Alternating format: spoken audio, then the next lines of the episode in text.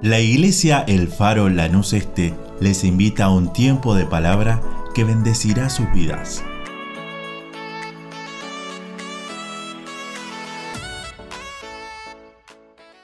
Libro de Isaías, capítulo 43, a partir del versículo 16, y dice, Así dice Jehová, el que abre camino en el mar y senda en las aguas impetuosas, el que saca carro y caballo, ejército y fuerza, caen juntamente para no levantarse.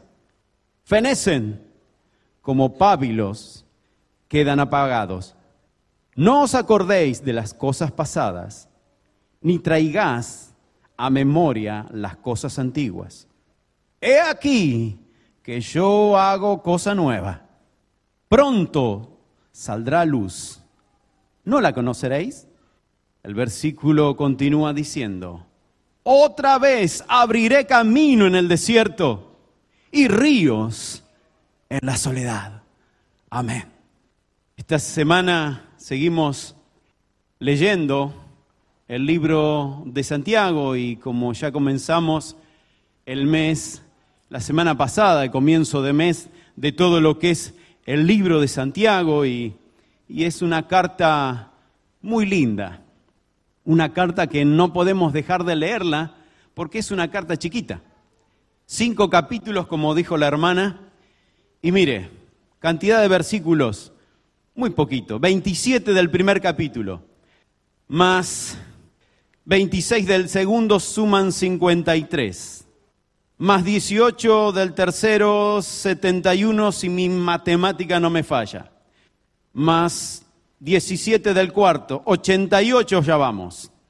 Y el último capítulo de Santiago tiene 20 versículos, es decir, que son 108 versículos. Muy cortitos. Este mes tienen 30 días. Si lo dividimos, son menos de cuatro versículos por día. En realidad daría algo así como 3,5, 3,6 versículos por día. Es decir, te lees tres versículos por día durante este mes, tenés comido todo Santiago. Creo que ninguno tenemos excusa de decir termina este mes y tenemos todo Santiago para poder rumiarlo. ¿Por qué te digo rumiarlo? Y es lindo leer toda la Biblia, pero muchas veces cuando consumimos la Biblia, cuando leemos la Biblia, no la leas como, como un diario o como una noticia, sino léela diciendo esto es para mi vida y voy a meditar en la Biblia. Con cuatro versículos, 3,5 versículos por día, tenés como para interiorizarte del libro de Santiago. Irte a una versión, a otra versión, a decir, bueno, a ver qué dicen los comentaristas. Hay muy buenos comentaristas bíblicos, hermanos que, que han dedicado su vida y el Señor los ha iluminado para poder deshuesar cada versículo. Y si sos de aquellos que, que dice, bueno, me voy hasta el, hasta el idioma original, mejor todavía porque podés deshuesar cada palabra de esos 3,5 o 4 versículos por día. Por eso el libro de Santiago es tan útil para nuestra vida, tan útil que no podemos dejar de leerlo.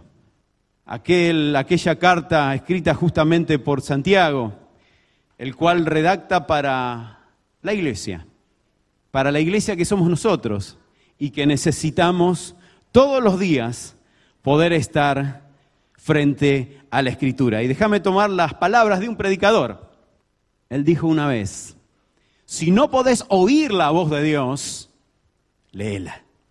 Si no podemos oír la voz audible del Espíritu Santo en nuestro oído, en nuestro interior, leámosla. Es infalible. No nos vamos a equivocar. La Biblia es aquella palabra que realmente entra en nuestro corazón y en el momento justo el Espíritu Santo tomará y nos recordará aquello que acabamos de leer, así sea, hace 10 años. No te olvides de leer esos cuatro versículos por día. Vamos a nuestro versículo de hoy. Nuestro capítulo Isaías 43 Comienza diciendo el versículo 16, así dice Jehová, el que abre camino en el mar y senda en las aguas impetuosas. El profeta cuando hablaba y profetizaba esto, se hacía recordar o llevaba a memoria cuando el pueblo de Dios estaba esclavo en Egipto y luego de estar 400 años de esclavitud, 400 años de solamente hacer ladrillos, ellos lo que hacían era hacer los ladrillos como un poquito más grandes de los que hacemos nosotros hoy día, los que se utilizan para poder construir. Y esas personas durante generación tras generación estuvieron haciendo esos ladrillos.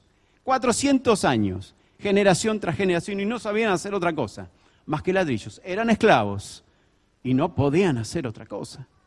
Es cuando el Señor eh, levanta a su siervo Moisés para poder sacar a sus hijos de esa esclavitud. Y usted conoce la historia y comienza la historia diciendo a Moisés, ¿qué tenés en la mano? Y Moisés le dice, bueno, tengo una vara, tirala en el piso, se convierte en culebra, la vuelve, tomala, le dice, la toma por la cola, se vuelve a convertir en palo, ¿Qué tenés en tu mano? No tengo nada, metela en tu seno, la saca leprosa, vuelve a meter, la saca sana. Y empieza ahí la, como habla Moisés con Dios y le pone todos los peros y los por qué. Lo mismo que hacemos nosotros. Bueno, pero ¿por qué me mandas a mí si soy tartamudo? ¿Cuántas veces nosotros hacemos lo mismo? No, no, yo no quiero ir a predicar, no, no, yo no quiero ir a cantar. Mira cómo soy. Y esa conversación de Moisés y el Señor, hasta que al final a mi entender lo convence y comienza ese peregrinar hacia, hacia la tierra originaria que era él y a verlo a Faraón. Y ahí comienzan las plagas. La primera plaga era de escuela dominical. Los que no tuvimos escuela dominical lo tenemos que escribir porque no nos acordamos de la sangre. La segunda, las ranas. La tercera, pastor, los piojitos. ¿Quién no lidió alguna vez con los piojos cuando los chicos eran más chicos? Iban al jardín. Ay, ay, ay, no me hagas acordar. No me hagas acordar de los piojos cuando los chicos eran chiquitos. Había shampoo, loción y alguna estrategia de la abuela, de la suegra, ponele palo borracho. ¿Qué es eso? Palo amargo, ¿qué es eso? Vinagre, no y después te decían, y encima de eso le pones un gorrito de lana. Nah, con cuarenta y pico de térmica.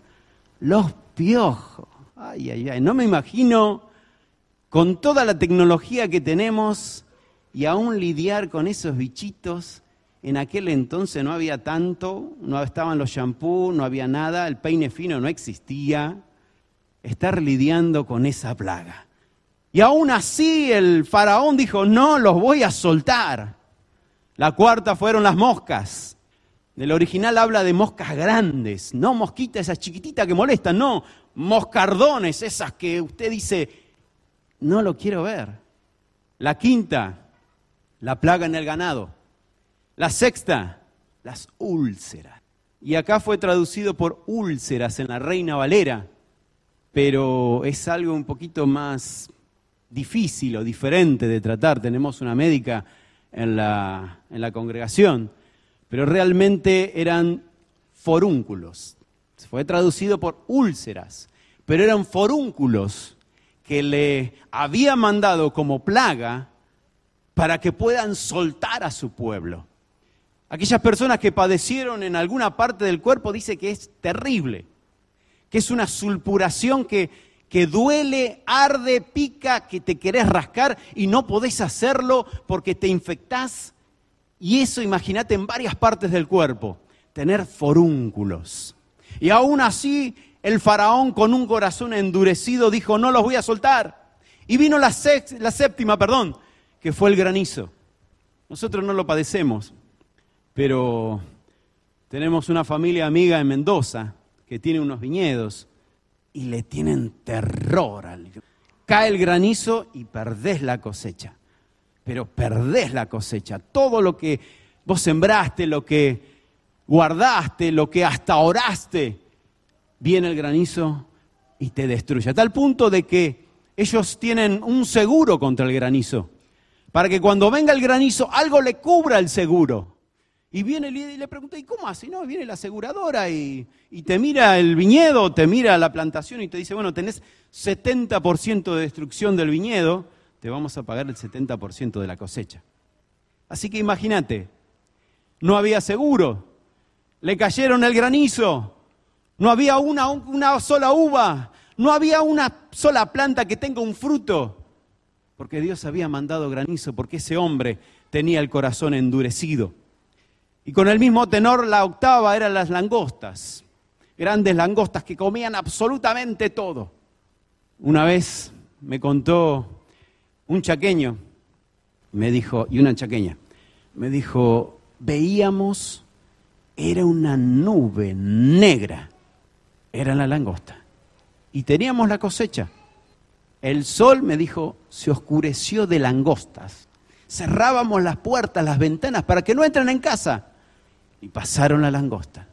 Cuando salimos, dice, la cosecha estaba completamente comida. Imagínate, te viene primero las ranas, la sangre, las ranas, los piojos, las moscas, la plaga en el ganado, los forúnculos, el granizo y después la langosta. No, tranquilo con eso. Este hombre dijo, no los voy a soltar. Y el Señor le mandó tinieblas. Era tan espesa la tiniebla que no podían tocarse uno al otro. Y la décima, la más brava, fue la muerte de los primogénitos. Y fue ahí donde Faraón aceptó, junto con el pueblo, de soltar al pueblo israelita para que sean un pueblo libre. Y comenzaron el peregrinar con sus alforjas llenas de, de dinero porque le daban para que se vayan después de diez plagas, después que te quedaste sin nada, porque los piojos te comieron literalmente, porque vinieron las moscas, porque ya no te quedó ganado, porque hubo una plaga en el ganado, porque las úlceras o los forúnculos todavía tenían las cicatrices en tu cuerpo, porque el granizo liquidó lo poco que te quedaba, y si quedó algo en el piso, las langostas lo comieron. Y vos dijiste, bueno, voy a, voy a hacer algo, las tinieblas estuvieron en tu casa y como último, tu hijo. Yo me imagino en mi propia casa, mi hijo, en el caso mío, mi hija, que muere. Me quedo sin dinero, sin trabajo, sin vehículo, sin casa, sin futuro y sin mi hija. Y es ahí donde comienza el trato o continúa el trato entre Dios e Israel. Israel, el pueblo de Dios, comienza el peregrinar en el desierto. Como dije, los bolsillos llenos de dinero. Faraón con el rabo entre las patas, junto con el pueblo, temeroso al Dios de Israel, y comienzan el viaje. Hasta que llegan a un lugar que tienen por delante el mar. Y es ahí cuando Faraón endurece el corazón, o mejor dicho, Dios endurece el corazón de Faraón y dice, ¿qué hice? ¿Qué hice? Mis esclavos, los que hacían los ladrillos, los solté, los dejé ir por unas moscas, por unos piojos. Los piojos pasan, las moscas pasan, pero yo quiero mis esclavos. Y dice la escritura, no solo Faraón y todo el pueblo egipcio dijeron, ¿qué hicimos? Soltamos a los esclavos. Ahora nosotros vamos a tener que trabajar. Se armaron, afilaron espadas y comenzaron a perseguirlos. Buscaron, me imagino, siempre hay una avanzada que se dice que va un grupo pequeño a ver dónde se encuentra el enemigo. Y me, imagino que fue una avanzada. Y le dijeron a, a Faraón, le habrán mandado un mensaje, se lo dijeron clave Morse, por radio, no tengo idea, pero lo que sí le dijeron es, están encerrados, se encuentran encerrados, se encuentran entre el mar y el desierto. No tienen lugar a donde ir. Y Faraón dijo, esto es para mí. Ellos ya no tienen camino. Ya su camino se terminó porque tienen el mal rojo por delante. Y aún así, ¿a dónde están? Le preguntó Faraón. Y le dijeron, están en un lugar en donde acamparon y de su lado izquierdo está Pijajirot, su lado derecho Migdol y a sus espaldas está Baal. Y tal vez son nombres no muy conocidos para nosotros, pero sabes que la palabra Pijajirot o lugar significa la boca de las cavernas. Es decir, que todo el pueblo de Israel estaba acampando en un lugar de donde enfrente tenía el mar, pero a su lado izquierdo tenía a las bocas de las cavernas. A su lado derecho tenía Migdol, que significa torre de vigía. Era el último lugar de los egipcios para poner a un vigía, al último, a esos que nadie quiere. De ahí en más era la muerte, era el desierto. Ese era Migdol. Los, tal vez digamos, tenientes, soldados, sargentos, o aquel que se portaba mal, ¿a dónde lo mandaba? A Migdol. Algunos que lo iban a asesinar, pero dice, le perdonamos la vida, ¿dónde lo mandamos? A Migdol. Si era un asesino, iba a Migdol. Si era un embustero, iba a Migdol. Es decir, que los soldados egipcios que estaban en Migdol eran los peores, eran terribles, no tenían misericordia. El pueblo tenía la boca de las cavernas, tenía la última fortaleza egipcia con los peores soldados. Y como para terminar, ellos tenían a Baal Zephon en las espaldas. Baal Zephon significa el dios tifón, un dios en el cual los egipcios adoraban, veneraban y lo tenían como el dios supremo. Y era el dios que daba la sequía, era el dios que daba las enfermedades, era el dios que daba la pobreza. Las peores cosas que te podían pasar estaban en Baal Zephon. Y para terminar con esto, por delante tenían el mar rojo. Y es ahí donde se encuentran todo el pueblo. Y dice, no hay camino. Y comienza una conversación entre el pueblo y Moisés. Y le dice, ¿para qué nos trajiste? Nosotros te dijimos, nos hubieses dejado allá en Egipto. Era preferible ser un, esclavo vivo a ser un libre muerto, ser un cadáver acá en el desierto y empieza, continúa la conversación de Moisés con Dios y le dice, ¿por qué hablas conmigo? Di a los hijos de Israel que marchen, porque yo voy a abrir caminos en medio del mar, en medio de las aguas impetuosas, abriré el camino. Tal vez tus ojos no lo están viendo, Moisés. Tal vez los israelitas estaban tan asustados que no podían ver el camino que Dios ya les estaba preparando. Había un camino en medio de ese mar, pero ellos no lo veían.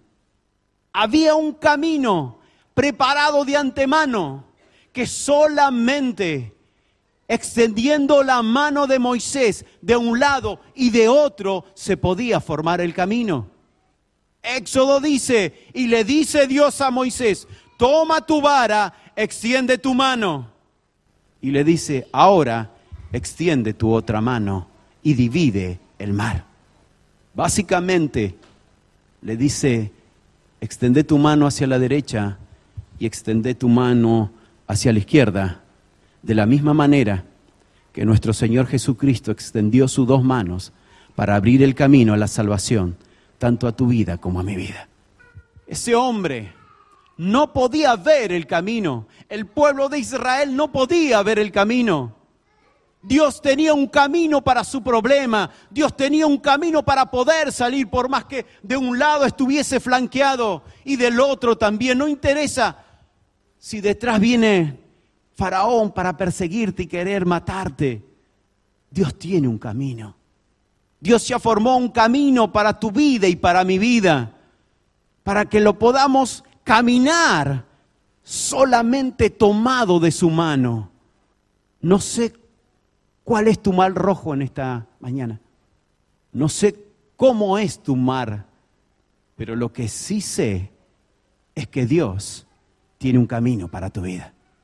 Dios tiene un camino porque no te trajo a este lugar o a esta iglesia para que solamente enfrentes solo tu vida, tu problema, tu dificultad, tu familia, tu hogar, tu enfermedad.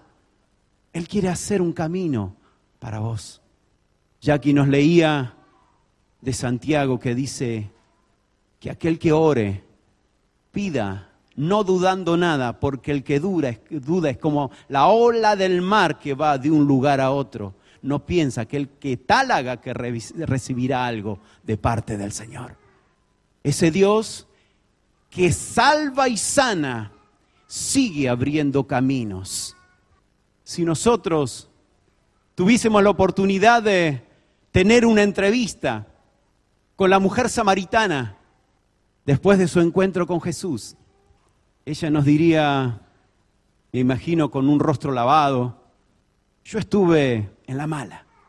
Mi corazón buscaba algo que no podía encontrar en compañeros hasta que me encontré con Jesús. Un día iba a buscar agua y vi un forastero para mí. Ese forastero me habló a mi corazón, a mi vida. Su nombre es Jesús. Y Él abrió camino para mi vida. Si pudiésemos hablar con la mujer de flujo de sangre, esa que durante mucho tiempo padecía esa terrible enfermedad, ella ya sana, en su hogar, sentada, tal vez tomando un café, nos diría, yo padecí durante muchos años y gasté todo lo que tenía, todo el dinero, hasta que un día me atreví a creer en Dios. Había una gran multitud por ahí, había uno que decían que era profeta, un rabí. Y yo dije, si solamente tocar el borde de su manto, seré sana de esta enfermedad. Y empecé a empujar a uno, a empujar a otro, hasta que solamente llegué a él. Y casi pude tocarlo y caí. Extendí mi mano y toqué los flecos solamente de su manto. Y fui sana. Esa mujer te diría y me diría, Dios abre camino en medio de las enfermedades. Si pudiéramos hablar con el rey David, ese rey muchacho que tumbaba gigantes, en donde tenía un suegro, mire que hay suegros bravos. Cuando yo por primera vez pisé la casa de mi novia, estaba mi suegro. Mesa larga, suegro en la cabecera, suegra, una cuñada, dos cuñadas, tres cuñadas, mi esposa y un perrito por allá. Me miraban todos. Me acuerdo que levantó la cabeza mi suegro, puso la mano en la mesa, soslayó el rostro y me dijo, ¿qué intenciones tenés vos con mi hija? ¡Ah! Gracias a Dios por misericordia no tartamudeé. Las mejores, ¿qué le voy a decir? Ponete en mi lugar. David tenía un suegro bravo, peor, lo quería matar. En dos oportunidades Dice la escritura que quiso enclavar a David, es decir, traspasar el cuerpo de David y que la lanza quede clavada en la pared. Hay que tener fuerza para hacer eso. En dos oportunidades quiso enclavar a David en la pared. No así, mandó todo su ejército para perseguirlo, matarlo, quitarle la cabeza. Durante años, hasta que Dios permitió que fuese hacia una cueva en donde hablaba con él. Esa fabulosa, majestuosa y única cueva de Adulán que todos pasamos. Pero cuando salimos nos damos cuenta que es lo mejor que nos puede pasar. En esa cueva de Adulán, él fomentó su liderazgo. Dios tuvo su mano sobre él para poder formar hombres de ser temerosos a ser hombres valientes. David nos diría, igual que Isaías, Dios abre camino en medio del mar. Si pudiésemos hablar con Pedro, el bravo, si había alguien bravo, es Pedro. Hay personas que no sienten miedo, no sienten miedo. Hay otras que sí. Pedro no sentía miedo. No tenía problema de sacar una espada y cortarle la oreja a alguien en medio de una pelea, sabiendo que iba a perder. Él no sentía miedo. Pero ese Pedro, sin miedo, comenzó a tener ese miedo porque lo habían arrestado a su maestro y estaba a punto de ser crucificado. Aún así como tal vez el mejor del grupo, el que él mismo dijo, Señor, si todos se van a escandalizar, si todos te negasen, yo no te voy a negar. Yo no te voy a negar. Yo voy al seminario, leo la Biblia, oro, vengo a los cultos de oración, yo no te voy a negar. Aún así lo negó tres veces. Dijo, yo ya no, no sirvo para ser cristiano, no me sale, no me sale. Llego a casa y peco, me arrepiento. Al otro día vuelvo a pecar, me arrepiento. Al otro día vuelvo a pecar, me arrepiento. No me sale esto de ser cristiano. Dijo, ¿para qué voy a la iglesia? me voy a pecar. Agarro las redes, me voy a pecar. Y el Señor lo esperaba, no con un palo en la mano, sino con un desayuno de amigos. Le dijo, Pedro, tira la red, no pescaste nada, pero no me interesa que me traicionaste. Yo te quiero a vos. Tira la red para el otro lado. Y ahí empezó a sacar peces. Vino, no dijo nada, y el Señor Jesús restauró a Pedro, perdonó a Pedro. Si pudiésemos hablar con Pedro, Él nos diría, Dios abre camino en medio del mar. Si pudiésemos hablar con Agar, la concubina de Abraham, el cual por mandato de su esposa y de Abraham tuvieron un hijo, y porque se llevaban mal, el hijo de la concubina con el hijo de la esposa. La esposa le dijo, despedila, mandala al desierto, junto con el hijo. Y ahí fue cuando le dio, dice, un odre de agua junto con un poco de pan, la subió y le dijo, andate al desierto y que el desierto sea tu tumba. En ese tiempo en donde las mujeres no tenían mucho, muchos derechos, imagínate, esposos, si le decís eso a tu esposa, salís vos corriendo primero. Pastor, ¿nos das una mano? Y es ahí donde empezó a caminar por el desierto Agar, con su chico en brazos, un poco de agua y un pan. Habrá caminado 20, 30, 40 kilómetros por el desierto y dice que el hijo, el niño, empezó a tener hambre y a tener sed. Ya no había más agua se arrodillaron. Ella lo despidió, lo puso un poquito más alejado de ella. Dice, a un tiro de arco, 70 metros, 100 metros serían, para no ver cuando el hijo iba a morir. Agar solamente quería ver la muerte. Y es cuando Dios le habló a Agar y le dijo, no llores, no hagas nada, porque yo tengo planes para él solamente ve y levanta al niño. ¿Sabe lo que hizo? Levantó al niño por encima de su cabeza. Me despidió.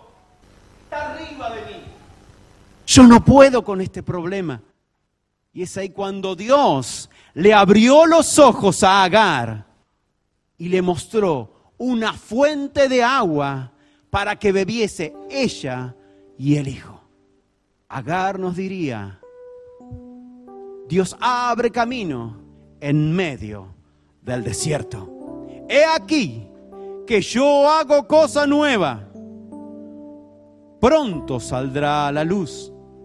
Otra vez, abriré camino en el desierto y ríos en la soledad. Este Dios que abrió caminos a millares, hoy quiere abrir caminos en la soledad. Camino en el mar, donde es imposible físicamente encontrar un camino. Abrir camino en el desierto, sacar agua en medio de la arena. Dios abre caminos. Sendas hará donde no lo hay. Una senda es un lugar muy cortito, muy chiquito en donde solamente entra una persona. Esa es una senda. Dios te va a abrir una senda para que entres en Él. Juan 14, 6 dice, yo soy el camino, esa senda, una sola senda, no hay dos, una sola. Yo soy el camino, la verdad y la vida. Nadie viene al Padre si no es por mí. Pónete en pie, por favor.